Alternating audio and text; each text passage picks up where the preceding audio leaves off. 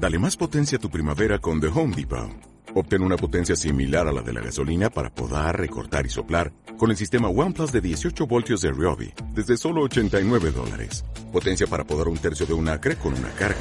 Potencia para recortar el césped que dura hasta dos horas. Y fuerza de soplado de 110 millas por hora. Todo con una batería intercambiable. Llévate el sistema inalámbrico OnePlus de 18 voltios de Ryobi. Solo en The Home Depot. Haces más. Logras más.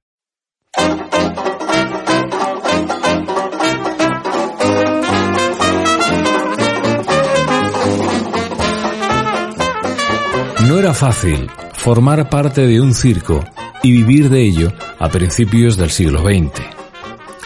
No era fácil ser mujer y que te reconocieran artísticamente en ese entorno de grandes machotes y rufianes.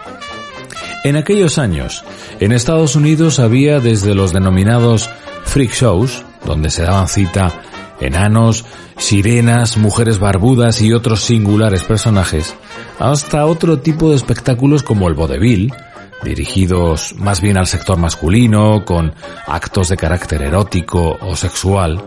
También los medicine shows, en los que se mostraban elixires, productos milagrosos, dicen incluso que los orígenes de la Coca-Cola surgen de aquí.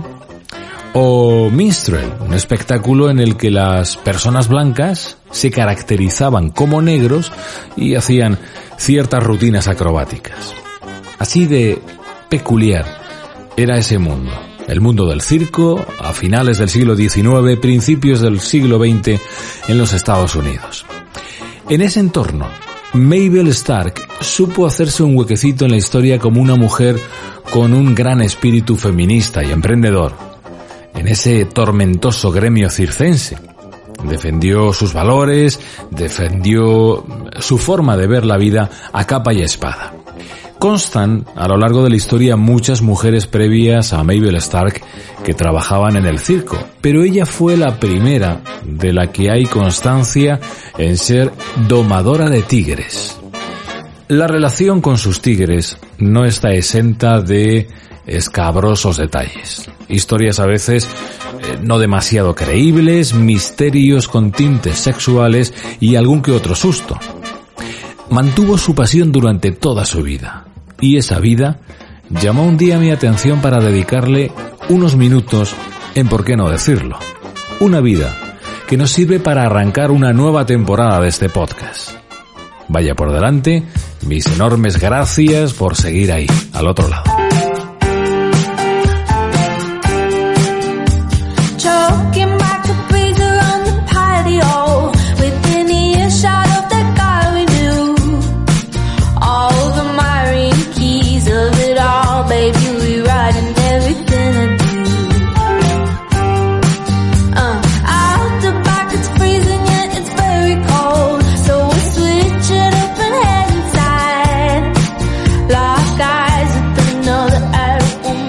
Hace no demasiado tiempo que leí un artículo que se titulaba Simat, es la nueva cantante irlandesa que debes conocer. Bueno, pues ella, con este tema titulado I Don't Really Care For You, tiene el honor de levantar el telón musical de la nueva temporada de ¿Por qué no decirlo? Bienvenidos y bienvenidas.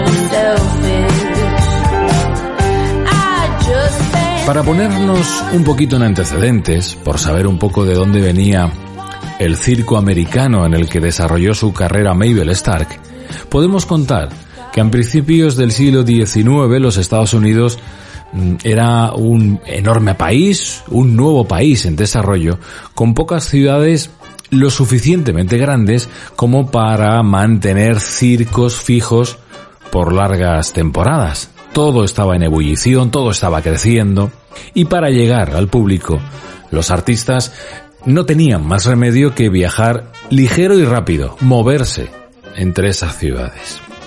En 1825, Joshua Pardy Brown fue el primer empresario de circo en cambiar una construcción de madera que se estaba utilizando en aquellos días por una tienda completamente de lona, ya asemejándose un poquito a los circos que todos conocemos. Un sistema que se hizo habitual a mediados de la década de 1830. Pues Pardy Brown venía de la región de Summers, en Nueva York, donde un ganadero llamado Hulalia Bailey había comprado un joven elefante africano. Fíjate tú, le había dado por comprar un elefante africano. Y ese elefante lo exhibió con gran éxito, primero por toda la zona por donde vivía y luego prácticamente por todo el país. También, muy pronto, la suma de otros animales exóticos dio lugar a la creación de una auténtica colección de fieras ambulante.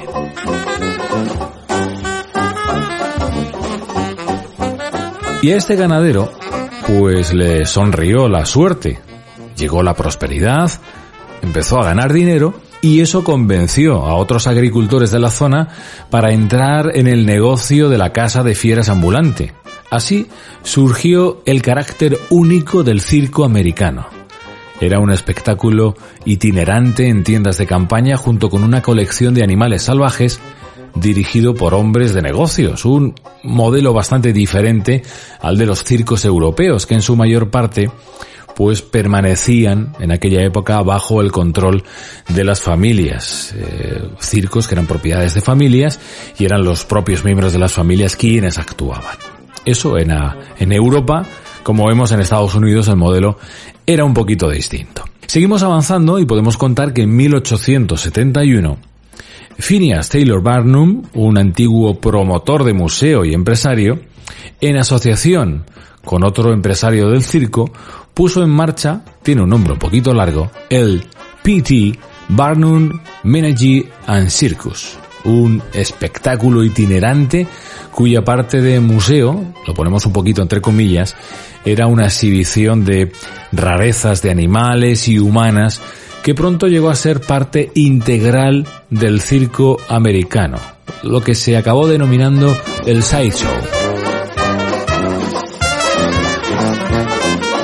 En 1872, este último circo al que hacíamos mención, ideó un sistema de transporte diario por ferrocarril para todo lo que implicaba transportar ese circo.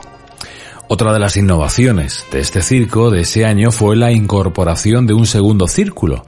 El circo se había convertido con mucha diferencia en la forma más popular de entretenimiento en Estados Unidos y esta empresa en esos años, al menos, era la principal empresa de circo americano. Como hombre de negocios, William Cameron Coop consiguió aumentar la capacidad de sus tiendas de campaña, debido a las limitaciones estructurales, esto solo pudo hacerse de forma efectiva mediante el aumento de la longitud de la tienda. Tuvo algunos problemillas en la visualización por parte de grandes sectores del público, de la audiencia, pero bueno, fue incorporando un segundo anillo, a continuación un tercero, hasta siete anillos y plataformas eh, empezaron a dar forma a enormes circos donde mucha, mucha gente pasaba y disfrutaba de distintos eh, espectáculos artísticos, las fieras. Podía discutirse que eso cambió el enfoque eh, porque llegó un momento en que se puso por delante, y esto es una característica del circo americano, se puso por delante el espectáculo sobre el arte. Y creo que ese espíritu sigue vigente en la actual Norteamérica. El espectáculo siempre por delante.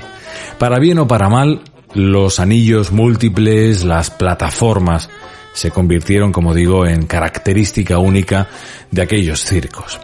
El circo en Estados Unidos, a finales del siglo XIX y principios del siglo XX, ya era todo un espectáculo era también todo un negocio, del que vivía mucha gente en ese extenso país, con muchas y variadas empresas y propuestas que competían por los números y atracciones que más llamaban la atención, que más espectáculo ofrecían. Mabel Stark Llegó al mundo del circo de un modo casual y sin tener ninguna vinculación. Podríamos hablar casi de una revelación o un cambio vital repentino. Cierto día, de 1911, cuando tenía 23 años de edad, se encontraba paseando por las inmediaciones de las instalaciones del Al G. Barnum Circus, en la población californiana de Culver City, y un extraño rugido llamó su atención. Se coló por un hueco que había entre una de las vallas y se acercó a la jaula de los felinos, donde quedó absolutamente fascinada ante una tigre de Bengala llamada King. Ella misma contaba que en ese instante decidió que no quería seguir trabajando como enfermera y se presentó ante el propietario del circo a quien le pidió un empleo para trabajar de lo que fuese. Mabel, cuyo verdadero nombre era Mary Ann Haney, había nacido en diciembre de 1889 en una granja de Princeton, en el estado de Kentucky, y siendo una adolescente quedó huérfana de padres. Se fue a vivir con una tía suya y poco después tomó la iniciativa, tomó la decisión de que quería vivir otro tipo de vida que no fuese en el mundo rural. Eso le llevó a trabajar como enfermera, un empleo que dejó poco después para ir a probar suerte a California. Y allí, y fue allí, como decíamos, cuando el circo se cruzó en su vida y quedó fascinada por los tigres, más concretamente por esa tigresa llamada King.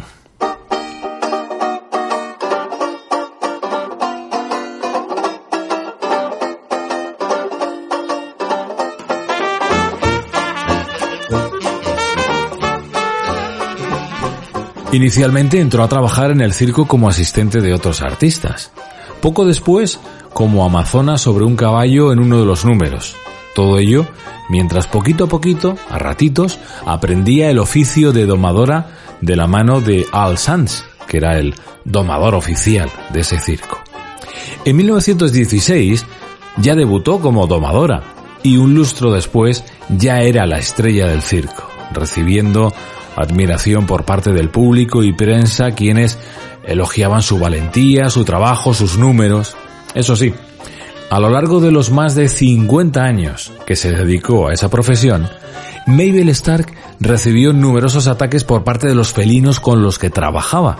Más de un millar de puntos de sutura le habían llegado a dar en todas partes de su cuerpo, cara, piernas, tórax, espalda, cabeza, brazos, repito, hablan de un millar de puntos de sutura. Eh, incluso llegó a estar a punto de perder alguna de sus extremidades o incluso la vida en más de una ocasión.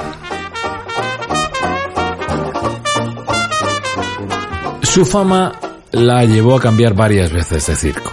Trabajó para los más importantes de Estados Unidos, eh, incluso los circos más importantes del mundo, hizo también incluso larguísimas giras internacionales y fueron célebres algunos de sus números en los que llegó a encerrarse en la jaula con hasta 16, 18 tigres. No está demasiada, demasiado claro en las crónicas el número exacto, pero se habla de 16, 18 tigres simultáneamente encerrados con ella en una jaula. Aunque a lo largo de su vida fueron muchos mm, los artículos y entrevistas que le realizaron en prensa, periódicos, eh, radio, televisión, nunca obtuvo, todo hay que decirlo, el mismo reconocimiento que sus compañeros de profesión masculinos. En su época de máximo esplendor, imaginaos la situación, los locos años 20, década en la que un gigantesco tren de acero atravesaba el país de punta a punta y en cuyo interior una trupe de artistas y bestias viajaba haciendo las delicias de quienes acudían a sus funciones. Bajo la carpa, lugar en el que todo era posible, hasta lo más insospechado y sorprendente, ahí viajaba Mabel Stark. Así era, el Ringling Brothers and Barnum and Bailey Circus, nombre larguísimo, todos los circos estadounidenses, la mayor compañía circense del país, la única capaz de ofrecer los espectáculos más increíbles de la época.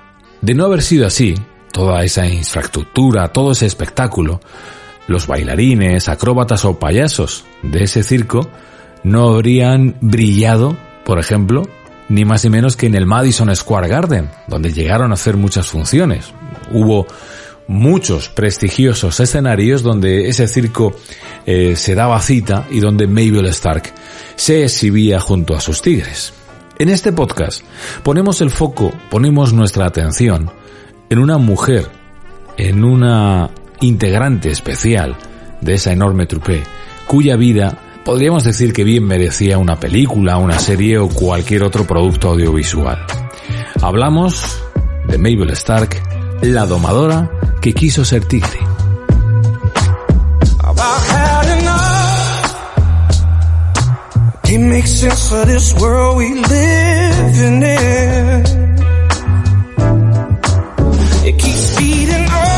Y también nos vamos musicalmente a los Estados Unidos. Anderson East, un artista norteamericano con cinco discos a sus espaldas desde el año de su debut, en 2009. Nos visita, visita este podcast, ¿por qué no decirlo?, con una canción de su último disco, Madeline.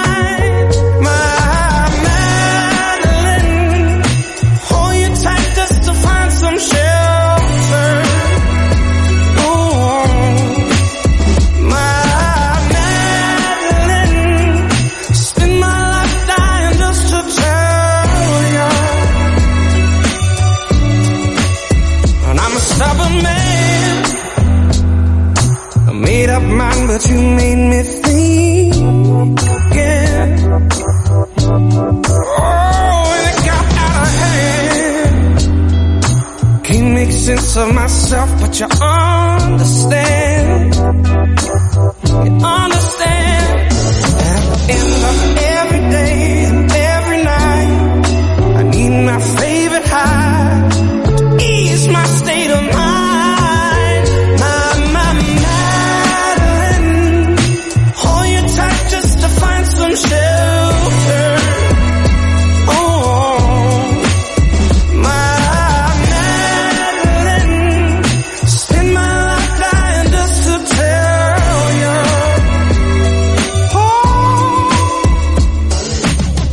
En cuanto Mabel Stark empezó a mezclarse con el mundo del circo, empezó a destacar y a llamar la atención de los grandes empresarios del mundo del espectáculo.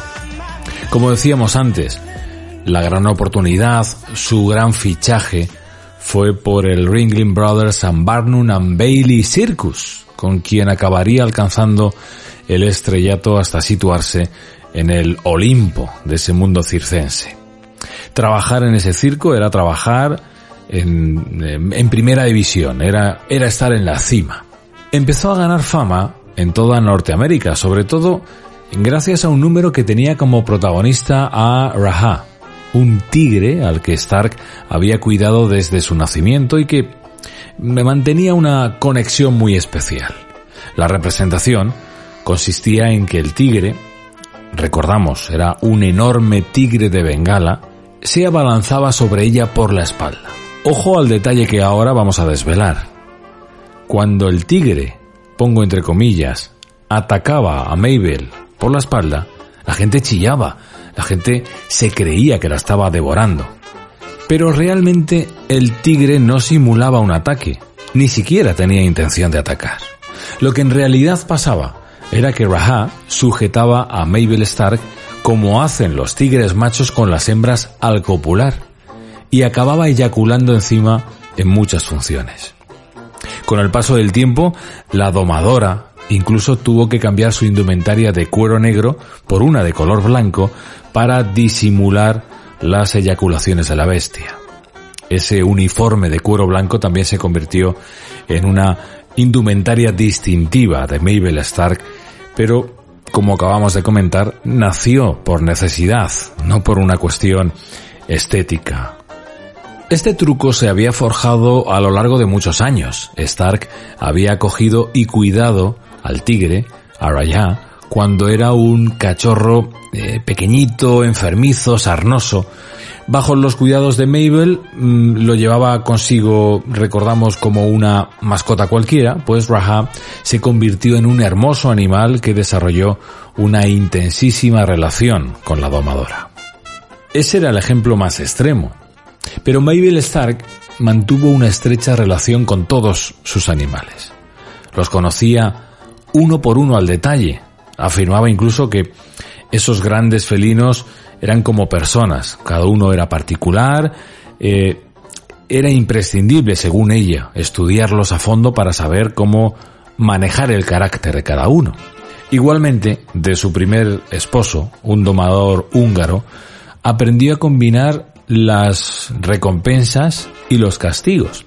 Antes de esta época, lo único que por desgracia conocían las fieras y los tigres de los circos eran los palos, era el maltrato. El maltrato como forma de educar o de domar o de, bueno, a memorizar, hacer memorizar los números a los animales. Según uno de sus biógrafos, el periodista y escritor Robert Hugh, Mabel Stark era de carácter eh, solitario, poco social, y se identificaba más con los felinos que con los humanos. Admiraba la belleza, la determinación, la pureza de los tigres. Se sentía mejor con ellos que con cualquiera de sus maridos, y tuvo cuatro para probar. ¿eh? Incluso solía dejar a Raja dormir con ella en la cama, lo cual imaginamos, pues no em, vaticinaba o no nos presenta una vida conyugal eh, demasiado buena, ni plena ni amistosa. Meter el tigre en la cama. Existen más sombras que luces en la intensa vida itinerante de Mabel Stark. Lo que está claro es que domaba a sus fieras, principalmente tigres, pero también llegó a trabajar con leones y panteras. Digo que domaba mm, a las fieras con inteligencia, con eh, mano izquierda, volviendo a eh, redundar en lo que antes comentábamos, que era un tiempo, eran años en los que el maltrato animal en los circos estaba a la orden del día. Pareció ser más feliz rodeada de tigres, eran eh, sus predilectos, por delante de muchas personas y le gustaba arriesgar en cada representación. Recordamos el número estrella en el que se metía con 16 o 17 o 18 tigres a la vez en una jaula. Pero como todo artista de circo, eh, sufrió más de un susto. El peor de todos esos sustos que mencionamos aconteció en Maine en el año 1926. Había llovido, los tigres no se habían resguardado de la tormenta y tenían hambre alguien descuidó o se descuidó el alimentarlos. La actuación fue desde el principio un auténtico desastre. Las fieras no obedecían sus órdenes. Los abucheos del público eran cada vez más sonoros, pero lo peor estaba a punto de llegar. En un momento de despiste, uno de los tigres, llamado Bell, se sentó en el taburete del macho alfa, Shelik. Este último, furioso, se fue a por Mayville, a la que consiguió tumbar de un zarpazo. Segundos más tarde, otro tigre resentido le arrancó un trozo de músculo de la pierna de un mordisco, circunstancia que aprovechó Shelik para llevarse por delante parte del cuero cabelludo de la domadora. En medio de aquel panorama dantesco, de aquel espectáculo, Stark no dudó en desenfundar su revólver y efectuar un disparo de salva en el hocico del animal, que inmediatamente eh, la soltó, como es lógico. Dicen que su serenidad, su sangre fría, la salvaron de morir devorada eh, por una jauría de tigres. Cuando la sacaron de la jaula, pues imaginaos, eh, un auténtico desastre. Ella reconocía que estaba en esos momentos tan duros más preocupada por el castigo que les impondrían los dueños del circo a sus fieras que por la horrible visión que tenía de su propio cuerpo. También horrible visión, no nos podemos olvidar, la que tendrían los espectadores de ese espectáculo.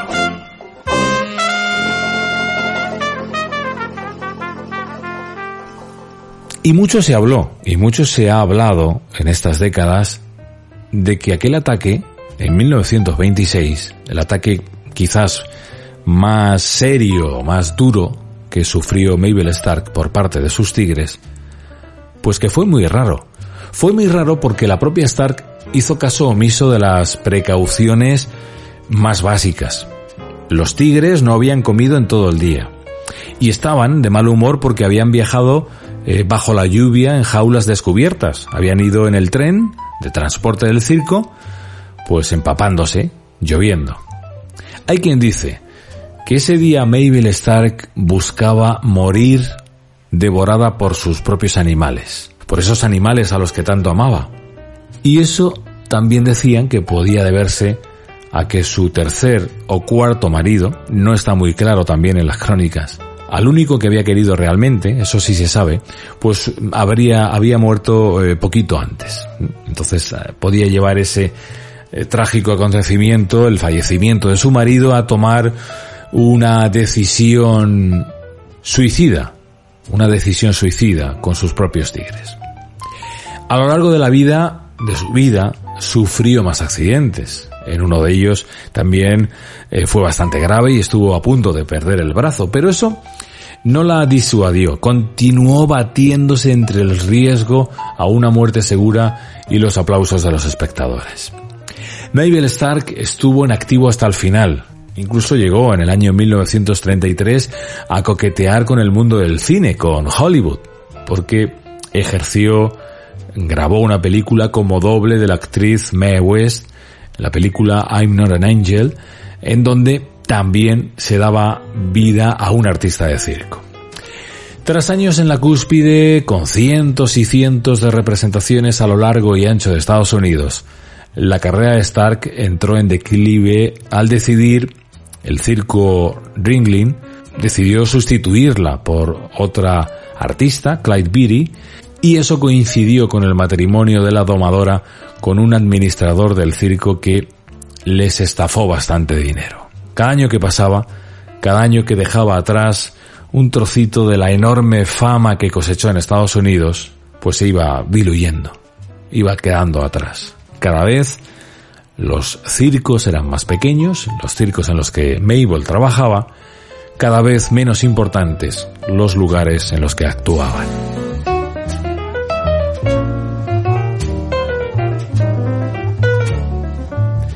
Y así pasaron muchos años, incluso décadas.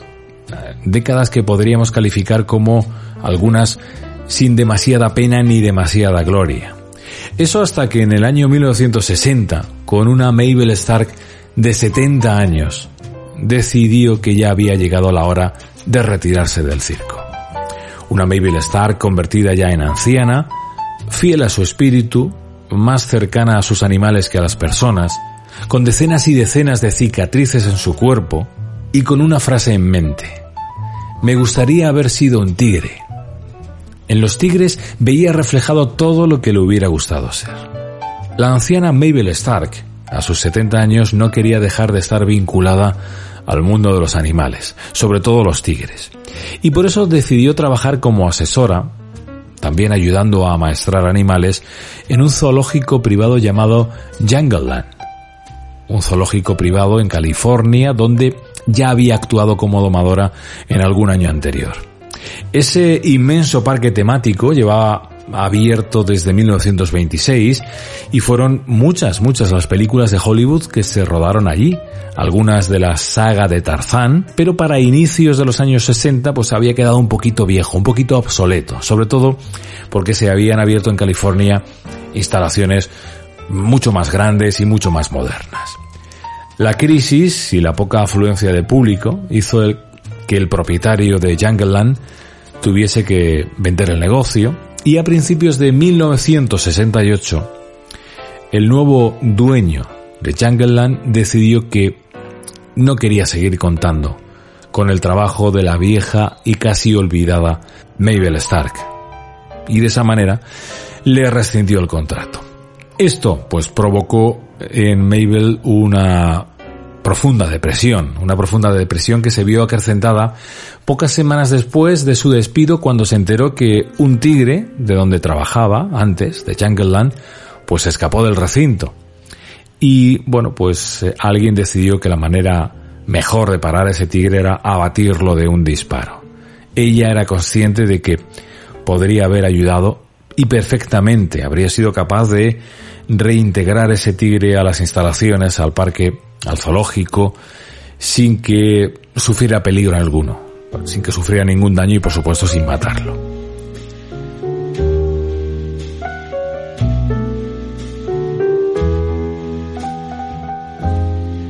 El 20 de abril de 1968, Mabel Stark decidió poner fin a su vida. Ingirió un gran número de somníferos, se colocó una bolsa de plástico en la cabeza y puso fin a su vida. Un trágico y triste final para una de las mujeres más importantes del mundo del circo y la primera que trabajó profesionalmente como domadora de tigres. A pesar de la enorme fama que obtuvo a lo largo de su vida, en el momento de morir la noticia no fue demasiado difundida en prensa. De hecho, pasó prácticamente desapercibida en la mayoría de los periódicos y medios de comunicación. Entre ellos el New York Times, el cual no se hizo eco en su día y que, un poquito intentando corregir su error, medio siglo después, en enero de 2019, publicó un obituario dedicado a Mabel Stark. Ese obituario formaba parte de una sección llamada Overlooked del New York Times, que está dedicada a publicar necrológicas de personas, sobre todo mujeres o personas de piel negra, que en su día se obviaron, que en su día se pasaron absolutamente por alto.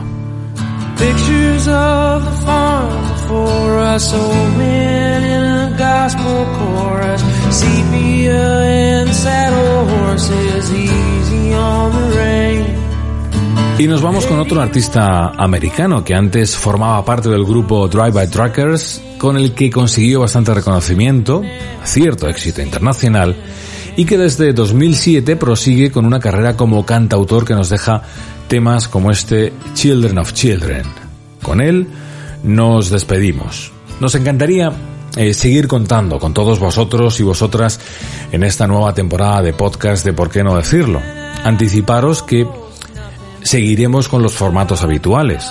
Soy consciente también que unos os pueden gustar más que otros, pero yo voy grabando los podcasts un poquito que me pide el cuerpo.